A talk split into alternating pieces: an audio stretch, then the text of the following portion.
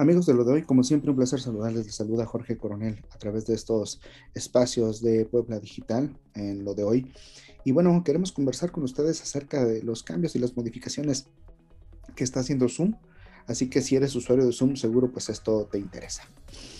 Eh, de entrada, lo que está haciendo la, app como parte de una actualización eh, es que la plataforma incorpora nuevas funciones para ayudar a sus usuarios a que puedan encontrar formas más eficaces de interactuar en las reuniones.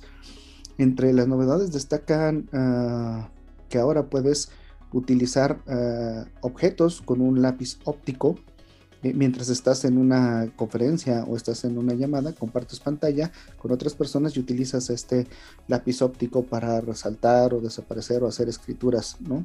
También puedes controlar anotaciones, eh, que se ha introducido una aplicación eh, pues móvil mm, con la que se permiten crear líneas y formas sencillas a través del whiteboard, que es este espacio que funciona como como pizarrón o espacio blanco para poder trabajar. También ha ampliado los emojis con los que puedes expresar a los asistentes de esta llamada en directo alguna sensación o, dar alguna expresión literalmente. Ah, antes eran solo seis, ahora bueno, pues han crecido y existe un paquete definido eh, y pueden ser habilitados estos, paquetes para, para eh, que los puedan implementar los usuarios de las cuentas.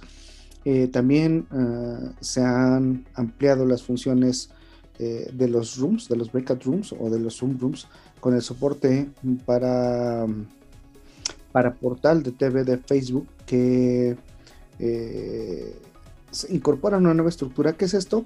Bueno, que los perfiles de los usuarios pueden mostrar quién es su manager y pueden mostrar alguna información de estos usuarios en, en esta parte de, de los rooms que es bastante interesante para trabajar eh, cuando estamos en estos grupos privados llamados rooms o los breakout rooms, que también es muy, muy conocido. Ese es, el, ese es el punto.